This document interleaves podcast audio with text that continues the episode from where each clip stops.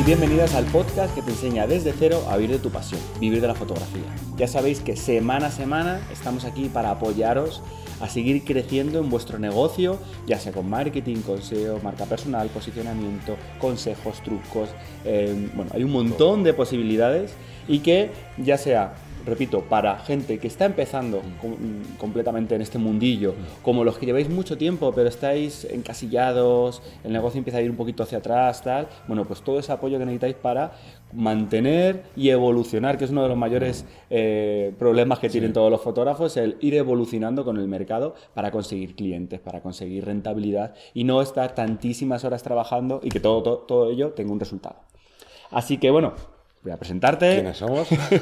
Un día más tengo aquí a Johnny Gómez Buenas. y yo estoy Teseo Ruiz y vamos a hablar de... El tema de hoy de- que no es tema. Que claro, que es de decir... Es el- multitema. Es multitema, ¿por qué? Porque eh, nos hemos planteado, es que hay una, una serie de preguntas que nos hacen todos los días Sí. como fotógrafos, o como digo, casi todos los días, Mm. y que estoy seguro que vais a sentiros identificados en más de uno. Mm. Entonces, también quiero aprovechar para deciros que si estáis escuchando este podcast y queréis añadir, eh, ya sea cuando acabe o durante Mm. él, os queréis añadir alguna pregunta para que hagamos pues, un vídeo, un, día, podcast claro. algún otro día, cada X tiempo, depende un Mm. poco de las preguntas que tengamos, os metáis en vivirdelafotografía.es, en este apartado del blog, en este post. en este podcast y nos dejéis comentarios de las preguntas que, que más os reconcomen por dentro. Sí. Y pues oye, dentro de un tiempo pues podemos hacer otro preguntas y respuestas. Otra compilación, otro compendio de todas ellas, hacemos un preguntas y respuestas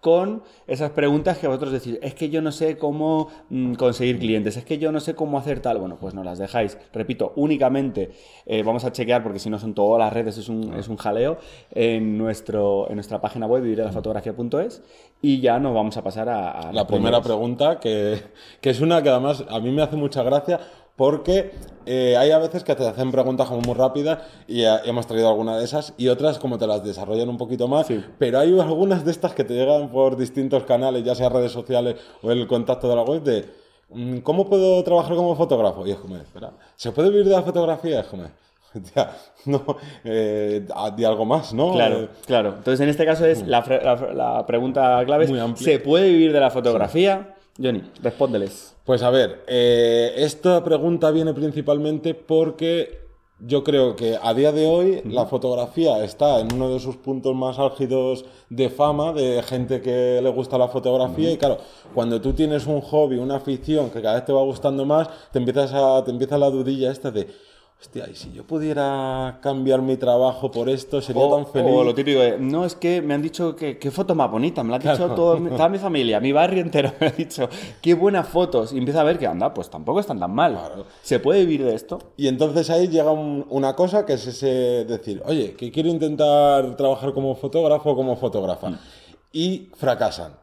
Pero no porque sea muy difícil vivir de la fotografía, porque apenas haya trabajo, como a veces que se, se nos pintan unos apocalipsis laborales increíbles. No, el problema es que toda esta gente, como tú bien has Se, dicho, se salta todo. se salta todo y dice, como mi madre me ha dicho que las fotos están muy bien, o como realmente a lo mejor mis fotografías Sí. son muy buenas, pero no me planteo esto como un negocio, pues yo digo, ah, pues voy a hacer esto y voy a poner que hago sesiones, que es lo más habitual. Sí, o, voy a, o a un cartel donde ponga mini sesiones de mm, 40 euros o 40 o 50 dólares. A ver qué sale. Y te das cuenta que Que, que no, que no vas para adelante, entonces esa gente empieza a decir, es que esto es imposible, no hay nada de trabajo como fotógrafo, y entonces ahí ya es como esta segunda parte de la pregunta, que sería la de, hay tanta tasa de fracaso que la gente empieza, a, aparte de a verbalizarlo y a contarlo y no sé qué, que la gente que llega de nuevas, que se lo vayan a currar o no se lo vayan a currar, como han hecho esta gente que han tenido la mala suerte de, de fracasar en su intento,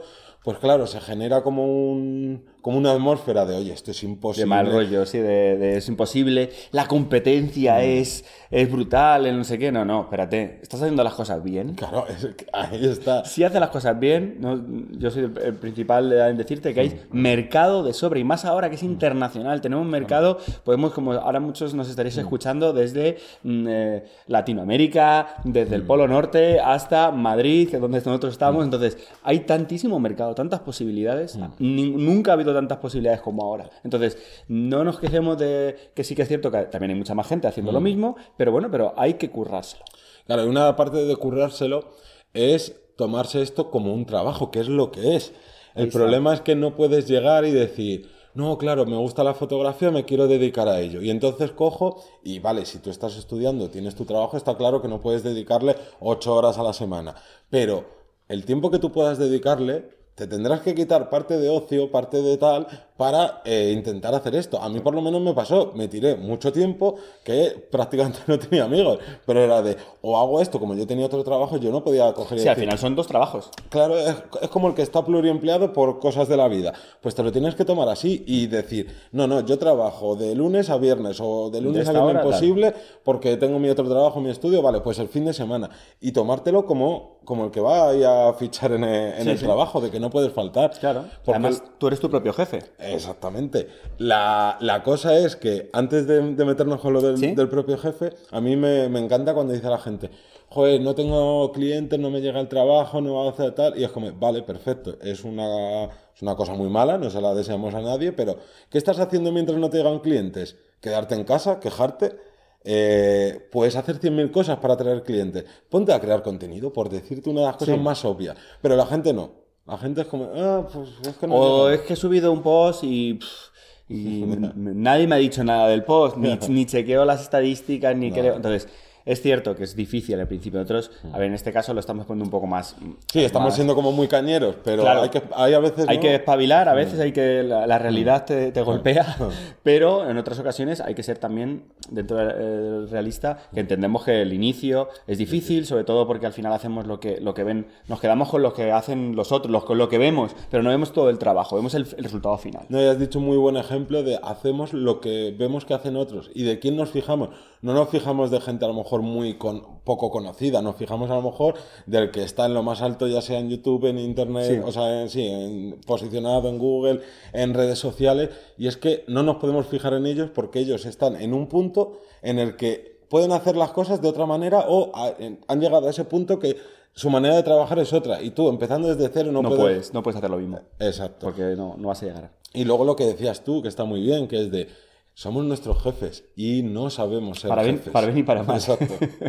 sí. Venden muy bien esto de sé tu propio jefe, el, el emprendedor. emprendedor, el- es mucho más difícil. Realmente tienes que tener eh, una inteligencia tanto emocional, organizativa, eh, requiere una- un aprendizaje, si no lo tienes ya, y no es yo soy jefe, ay que bien, me mando yo como quiera. Tiene Y quiere decir que si ahora me apetece jugar al Fortnite, pues, Pues, paro de y trabajar ya y me está. pongo y- al no, Fortnite. no, no.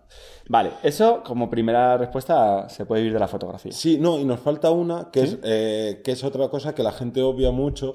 Normalmente, y pienso que la gente que nos escucháis ya cada Mm. vez, si lo obviabais antes, ya cada vez menos, y es que la parte del marketing es fundamental, sobre todo para empezar. Sí. Si es que si tú empiezas es porque nadie te conoce, y si no te conoce y no sabes darte visibilidad, aparte de en el mundo offline, que es como más, ¿no? La Sí, gente no comete tantos errores, Sí. pero en el mundo online se cometen todos los errores casi habidos y por haber, y entonces si tú obvias, no, no, yo el marketing, no, yo es que no sé venderme ni quiero saber venderme, pues entonces no vas a conseguir clientes. Nada, tienes que tener una técnica y aunque seas lo mejor de lo mejor de lo mejor haciendo lo tuyo, Si va a llegar a, casi nadie te conoce, llegará otra persona que lo hará peor y que, y que cobre mucho más que tú y diga, joder, ¿por qué a este le funciona? Porque no has dedicado al marketing. Tiene visibilidad. Recordamos que a día de hoy es más importante muchas veces cómo lo vendes, cómo lo ofreces y cómo llegar al cliente que tu propio trabajo. Es así de triste, pero es cierto. Pensar una cosa, en McDonald's, ¿os gusta la comida que da? ¿Está deliciosa? No creo. ¿Pero por qué no para de ir la gente? Porque tiene visibilidad y ha sabido llegar a, la gente Al que- público. Sí, desde, Yo ofrezco este producto que sé que lo necesita la gente y lo quiere la gente, ya está. ¿No? Es un ejemplo de que no es un buen restaurante para nada, No, pero, pero- tiene muchísimos clientes. Vale, pasaríamos a la segunda pregunta, que sería, ¿qué cámara me compro? La pregunta, esa sí que es la del millón, Sí, sí. eh, porque bueno, a lo mejor referente directamente a, a trabajo Hmm. eh, fotográfico no es, eh, no es de las más dichas, las que Hmm. más nos suelen decir, pero la frase para todo fotógrafo, ¿qué cámara me compro? Y es que hay un vacío legal enorme. Pero claro, ¿qué cámara me compro? Vale. Primero, ¿para qué la quieres?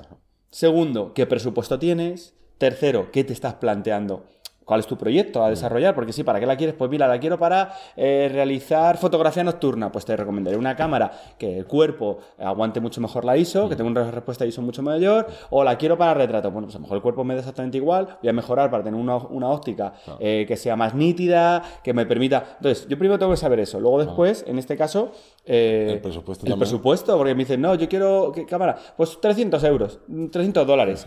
Y es como, vale, se puede empezar, pero a nivel... No vas a tener la mejor cámara. Todos hemos empezado con cositas eh, malas. Exacto. Vale, pero es que a lo mejor con 300 euros eh, prefiero que te compres una cámara muy mala, un cuerpo muy malo y un buen objetivo, o bueno, un buen objetivo dentro de las posibilidades, porque ya no solo es eso, y si luego hay que comprar complementos, la mochila, el trípode, los filtros, las tarjetas, la batería doble, está...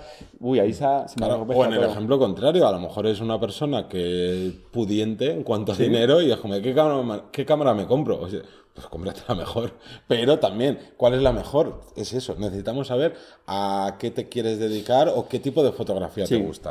Sí, entonces huir de. Allá poca gente Mm. compra en tiendas físicas, pero huir de la tienda que, te, que tú le preguntes al hombre a, o la, a la vendedora, oye, ¿qué cámara me, me recomiendas? Te va a decir, esta. ¿Por qué? Esta es la que tengo en stock, que tengo 10.000 ahí que no he vendido porque Tengo no me, quitarla de la, vender. no me las compra nadie y te la, te la incluyo. Cuidado con eso. Sí, no, o sea, a día de hoy, bueno, ya casi no, pero hubo una época que, que colaban a la gente una cantidad de cámaras bridge de estas de, no, yo estaba, a mí me ha pasado con muchos alumnos de- en, su, en su momento Sí. de la de, no, yo me iba a comprar, pues eso, la típica Nikon, Canon baratita, dice, pero el, el vendedor del Mediamar, del Corte Inglés, no sé qué, me recomendó que esta bridge es, es mucho mejor porque no sé qué, y era como de, madre mía, Sí, sí, no sabes que ese vendedor se está llevando un porcentaje. claro. ¿Vale? O- ojo, hablamos de vendedores físicos, pero también hay vendedores online Sí. que son youtubers, eh, Páginas web. páginas web y demás.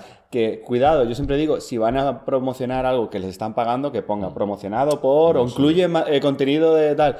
Y huir de la gente que te recomienda una cámara, una mochila, una- un trípode cuando lo ha usado una semana. Claro. Eso no es usarlo, no sabes cómo funciona. ¿Vale? Entonces, ya como último eh, paso aquí, sería cuánto a la hora de invertir, ¿no? Eh, o... Sí, que hay que tener claro que la pregunta de qué cámara me compro también es un poco ambigua, aun sabiendo a qué te quieres dedicar y, de- y demás, porque la gente tiende a intentar irse a por la mejor cámara y como bien decías tú antes, de aquí no se acaba el equipo.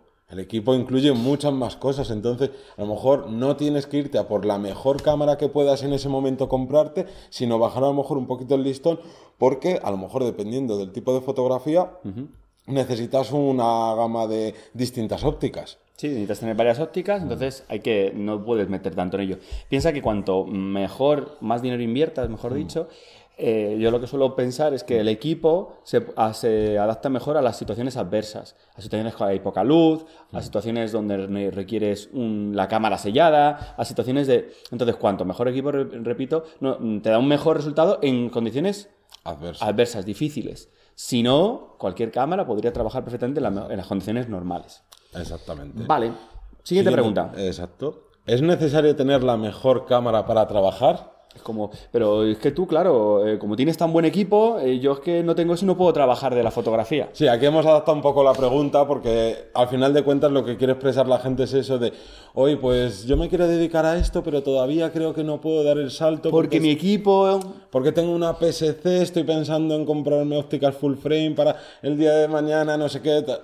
Y tú dices, ¿cómo? ¿Cómo? Que no hace falta eso, de verdad que no hace falta. Que está muy bien tener la mejor cámara y si te puedes dejar, porque te sobra el dinero, 6.000 euros en la última cámara, me da igual de la marca que sea que acabe de salir, pues sí, vas a tener lo último. Pero eso no hace que vayas a tener trabajo, que los clientes vayan a querer tu trabajo, ni que tengas visibilidad en internet, ni que tengas en el- te funcione el boca a boca. No te da nada de eso. Por tanto, no es no- Necesario. no es necesario tener el mejor equipo. Pero, aquí abrimos el pero, sí es necesario tener un equipo que se adapte a el estilo fotográfico. Claro. Esto es de perogrullo, pero lo decimos. Si tú vas a hacer fotografía macro, necesitas un objetivo macro o unas herramientas macro. A lo mejor dices, bueno, pues cojo un anillo inversor, le doy la vuelta al objetivo, tal. Si el resultado cumple las expectativas que quiere el cliente, puedes trabajar con el objetivo de dar la vuelta si quieres. Claro. Pero la clave en este caso es que tengas el material que se adapte a ello. Claro, esto es ya todavía como un pasito más de lo que decíamos en la pregunta anterior de qué tipo de fotografía, porque si tú, por ejemplo, haces fotografía de deporte y necesitas una ráfaga de 10 fotos por segundo, pues ahí por narices vas a tener que ir a por un equipo, llamémosle de precio alto. O de precio muy alto, porque las cámaras de gama media y gama baja no te dan esa tasa de, de frame por segundo. Entonces, ahí, en estos casos puntuales, sí que necesitas esto. Sí. O yo que sé, a lo mejor no creo que pudieras vivir de ello, pero te gusta la astrofotografía, pues te tendrás que comprar, que acaba de salir ahora, la Canon RA, que es como que sacaron, no sé si era la 6, eh, que era especial para esto, o la, 6, o la 60D, pero un poco para que entendáis, ¿no? Hay tipos de, fotografía que sí que requieren algo muy específico que ahí, por desgracia, sí que te va a tocar... Eh, Gastarte un poco más. Pero generalmente siempre hay, posibilidades de adaptar eso y luego pensar en el resultado. El resultado es, el, es, lo que cuenta respecto al cliente. Si el cliente busca ese resultado, ok, podemos trabajar con ello, ¿vale? Eh, pasa, por ejemplo, con fotografías en interiores. Hay gente que trabaja con angular, hay gente que hace panorámica, hay gente que tiene objetivos descentrables, depende un poco de lo que, de lo que tengáis. Entonces, por último, en, este, en esta pregunta hablaríamos, en este caso, de cuidado con... Eh, estamos acostumbrados a ver a los fotógrafos en YouTube, en todas las plataformas, con el mejor equipo, con el equipo eh, de flashes Profoto, con el, último modelo de cámara. Y parece que ellos, como son profesionales, tienen que estar ahí y yo tengo que tener el mismo equipo. Claro. Entonces, cuidado con la imagen. Sí que es cierto que es una imagen muy potente. Yo, eh, por suerte por desgracia, siempre intento huir de eso. No necesito el mejor equipo para trabajar, es una de mis virtudes. Me adapto a lo que a lo que las situaciones y tengo un resultado excelente con ello. Pero hay gente que requiere esa parafernalia. Es como el que va a un trabajo con un, con un traje de, de, marca, de Armani, o un traje normal que, que, también funciona. Entonces, cuidado con esto, con sentirnos atraídos por el lado oscuro de gastar, por el hecho de que fulanito trabaja con estos flashes o menganito tiene esta cámara y que me ha dicho que es muy buena. Pues claro que es muy buena, pero no es necesario para trabajar. Eso ya son caprichos. Que tú te compres el flash más, eh, más caro del mundo no va a hacer que tus fotos sean buenas. Hmm. Esa persona que está utilizando ese flash es porque es bueno, ¿no? Si el resultado a ti te gusta es porque es bueno. Y ya está, no tiene nada que ver con el equipo. Pero bueno, Vale, pasamos a la siguiente pregunta, que esta sí que hace daño, hace daño a los que trabajamos y los que vivimos de esto, que es, eh, vale, voy a empezar en la fotografía, mm, voy a cobrar poco porque no sé, como he hecho tres sesiones de retrato y me han dicho que soy muy bueno, que le gusta, pues mira, es que como estoy empezando, pues cobro 30 euros. Ojo, yo esto lo estamos diciendo mm. con todo el cariño del mundo a esa gente que lo dice, ¿vale? Si alguno de los que estáis escuchando eh, estáis, en esa, estáis en esa situación, entendemos, entre comillas, que habéis llegado a ese pensamiento por lo que digo, por lo que hay alrededor nosotros estamos aquí para intentar convenceros que no es la opción y la pregunta esa es una pregunta trampa. Claro, esto es muy fácil. Volvemos a lo mismo de antes, de que nos fijamos en los demás. Si nadie en Internet hubiera dicho o hubieras visto a nadie decir, ofrezco sesión de fotos por 20 euros, a ti seguramente te daría vergüenza decir, oye, pues voy a ofrecerlo por 20 euros porque algo me porque, Claro, algo me saco, pero esas cuatro horas de sesión, el transporte, el equipo, la edición en casa, nada, solo son 20 horas lo que le he echado. A 20 dólares, pues un dólar por, hora, te han pagado. Claro, este es el problema, de que como lo ves, al final dice, anda, ¿y por qué voy a estar yo mientras estoy aprendiendo, mientras estoy cogiendo este bagaje como fotógrafo, como fotógrafa? Yo lo hago gratis y este de aquí al lado lo cobra 20, pero no estás pensando que lo que estás haciendo es convertirte en el fotógrafo, la fotógrafa barata. Y que lo primero, no estás eh, yendo al cliente, o sea, estás apuntando a un tipo de cliente que, no, va a pagar. Que te va a dar problemas y no, y no va a ser positivo. Y que el máximo que te va a pagar van a ser esos 20 euros. Y encima te estás creando ese.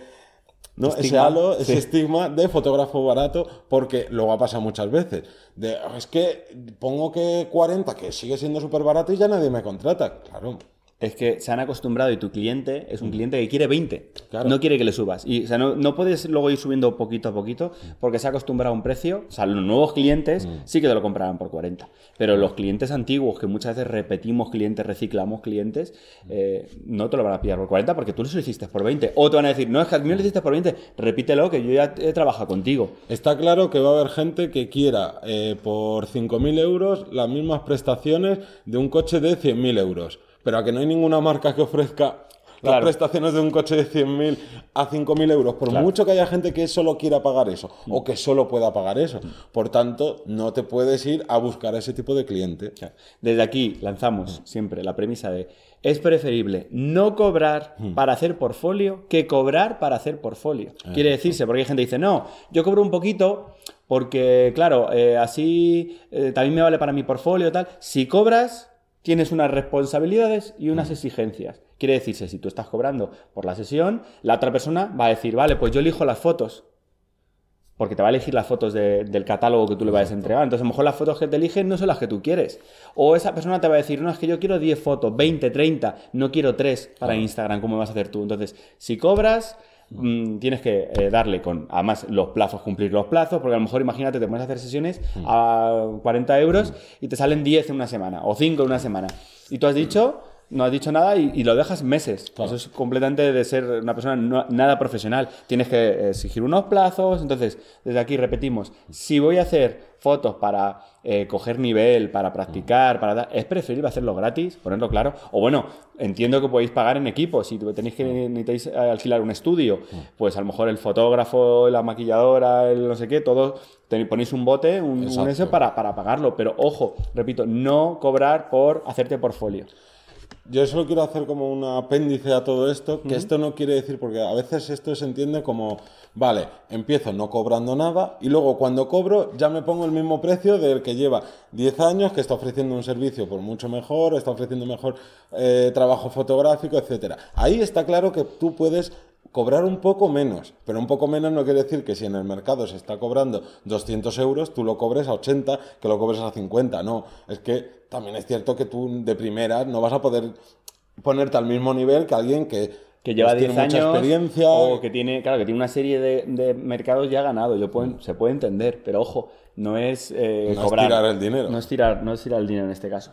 Y, luego, por último, por último, el típico caso de Oye, mira, hay gente que se interesa por mi, por mis servicios, me escriben a la web o me escriben por Instagram y me preguntan el precio, pero en cuanto les digo el precio, eh, salen huyendo. Entonces, ahí una de las cosas que suele pasar es como, de, bueno, venga, que te hago un 30% de descuento. Bueno, si te parece, que hay a veces que tenemos ya como ese síndrome de me va a decir que no, que antes de decirle el precio de verdad, ya le dices, ya estás descontando. Mira, por ser tú, porque vienes de parte de no sé quién, te lo dejo un 30% más barato. Nada.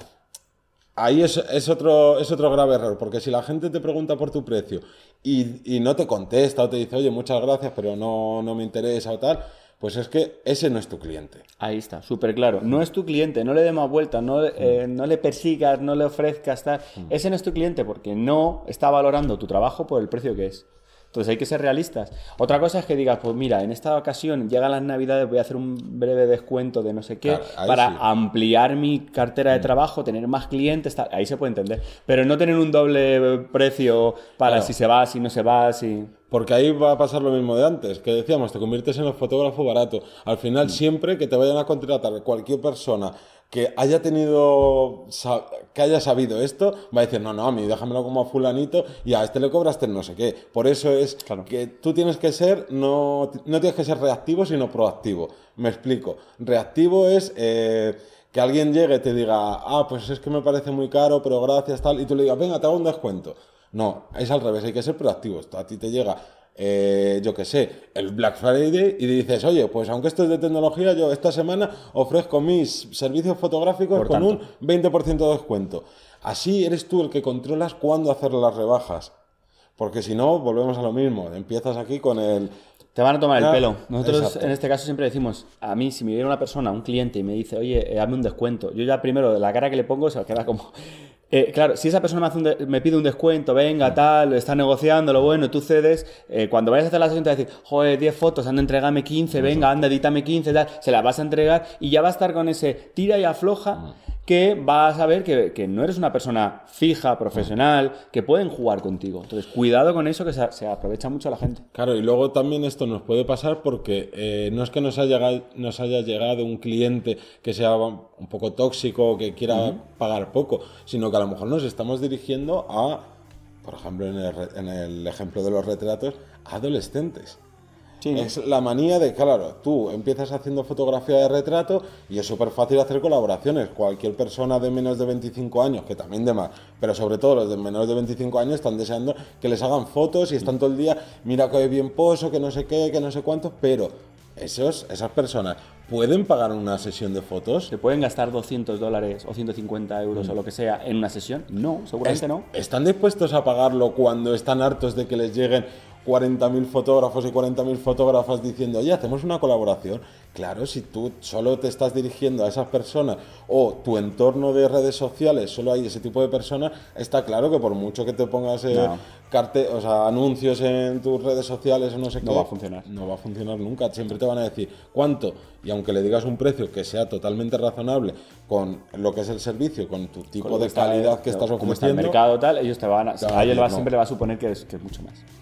Vale, pues yo creo que esas Sí. respuestas eh, a las preguntas eh, más habituales. clásicas, clásicas preguntas que, que nos suelen lanzar. Ya sabéis, repetimos, dejar vuestras preguntas en nuestra página web, en el post eh, justo de este podcast, vivirdelafotografía.es. Y eh, poco más, que nos vemos en próximos. Sí, bueno, recordar semanas. que nos podéis escuchar en YouTube, en, en Spotify, en iTunes, en Google Podcast, que aunque casi nadie lo usa, pero existe, etcétera, etcétera, y que como todas las semanas nos escuchamos el próximo lunes a las 7 de la mañana. Correcto. Un saludo. Adiós.